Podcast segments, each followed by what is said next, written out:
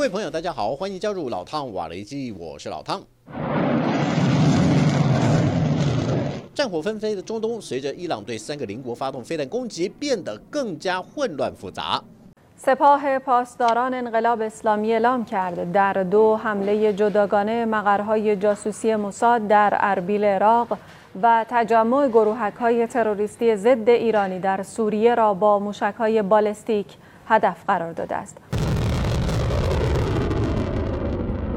先遭殃的是伊拉克和叙利亚，隔天轮到巴基斯坦。二十四小时内先后空袭三个国家。虽然官方强调这是一次打击恐怖组织的行动，但是伊朗为什么会在这个时候决定以一打三？中通问题专家认为，不但和以哈战事有关，而且由此衍生出来的各种挑战，也让伊朗主政者察觉到必须有所作为，才有机会掌握主动权。这些问题大致可以分为内外两个部分。内部问题来自于政局的不确定性。现年。八十四岁的最高精神领袖哈米尼或许会因为年事已高而存在换届的政治风险。在民生经济上，伊朗通货膨胀居高不下。根据统计，全国约有三成的民众每日生活费不足七美元，虽然比起国际贫穷线门槛的每天二点一五美元要高出许多。但是怎么也比不上军政高层及其子女富裕甚至堪称奢华的生活，少数精英阶层享受大部分的资源，引起伊朗百姓的不满。再加上气候变迁造成自然灾害不断，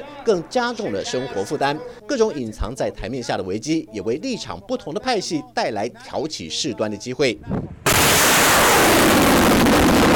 至于外部原因，则源自于一些反伊朗的极端组织，经常活跃在这三个国家靠近伊朗的边境。虽然过去伊朗也有小规模的军事行动，但是并没有完全瘫痪这些组织。直到以哈爆发冲突之后，因为伊朗长期支持哈马斯，让多数伊斯兰国家改变对伊朗的态度，等于提高了伊朗在这些国家心目中的地位。却没想到，伊朗竟然会突袭同属伊斯兰世界的兄弟之邦，根本是拿石头砸自己的脚。尤其在攻击巴基斯坦分离组织俾路支解放军基地的两天之后，伊朗又在边境举行实弹演习，更引起诸多揣测。有传言表示，伊朗之所以要打巴基斯坦，除了两国素来互有猜忌之外，另外一个原因是有传言指出，巴基斯坦已经加入了美英打击胡塞武装的阵营里。虽然后来证实这项说法纯属虚构，但是在此之前，传言活灵活现，迫使伊朗不得不提高警觉，甚至决定先下手为强，以打击俾路支解放军为借口，让巴基斯坦不敢轻举妄动。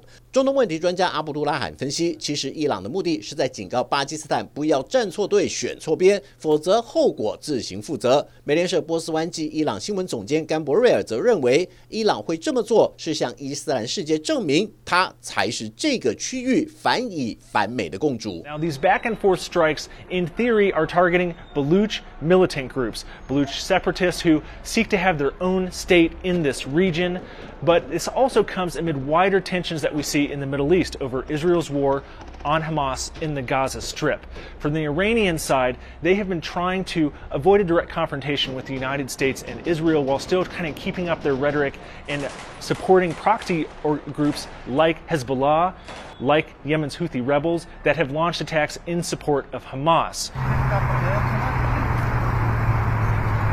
至于对伊拉克的袭击，则是报复以色列连续狙杀哈马斯二把手阿鲁尼以及伊朗革命卫队驻叙利亚高级军事顾问团正副指挥官的血海深仇。因为伊朗认定策划这些击杀行动的单位正是总部设在伊拉克埃尔比勒的摩萨德所为。毕竟伊朗自认并没有直接参与以哈冲突，但是不可否认的是，伊朗的确是哈马斯武器弹药和资金来源的管道之一。对以色列来说，就算伊朗不是主要的。交战对象，但是涉案程度绝不亚于哈马斯。即便伊朗在以哈冲突期间尽可能表现出自我克制而且不介入的姿态，然而在美国和以色列的眼中，伊朗只不过是做些表面功夫罢了。美国智库布鲁斯金研究院副总裁马洛尼则认为，以伊朗为首的非正式组织抵抗轴心，在这场代理人战争中各自扮演的角色比重出现了微妙的变化。毕竟，伊朗对美国及以色列只保持态度上的强硬，却没有直接出手的做法，比不上在红海航。航运袭扰事件中窜起的胡塞武装，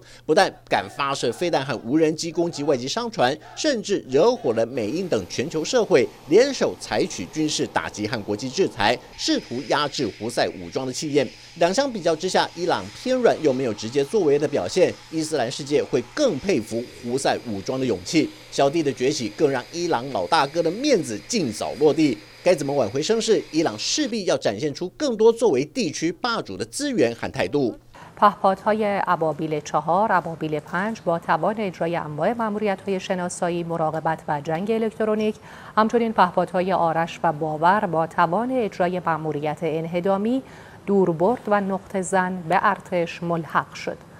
در کنار این پهپادها پهپاد جت کرار نیز با توان اجرای انواع مأموریت‌های هدف رزمی و رهگیر هوایی به سازمان رزم ارتش ملحق شد. شعاع عملیاتی و رزمی این پهپادها بین 1000 تا 1700 کیلومتر است。说着说着，伊朗不就有了动作？打完三个伊斯兰兄弟盟邦之后，马上公开多款新型无人机，而且还在新闻报道中介绍了这些无人机的任务功用。西方媒体分析，伊朗一连串的举动，除了威吓美英及以色列之外，也是秀出它的军事肌肉和多样态的打击手段。 不过，也有专家认为，随着中东紧张局势的不断升温，还有以哈冲突持续的时间越来越长，各方出现情势误判或擦枪走火的几率也越来越大。万一其中一方控制不住，中东战事很有可能失控，到时候不只是现在交战中的国家，甚至连美国都有可能卷入到这场战火之中。好了，就到这里，我们下次见。想看最完整的新闻内容，记得下载 TVBS 新闻网 APP。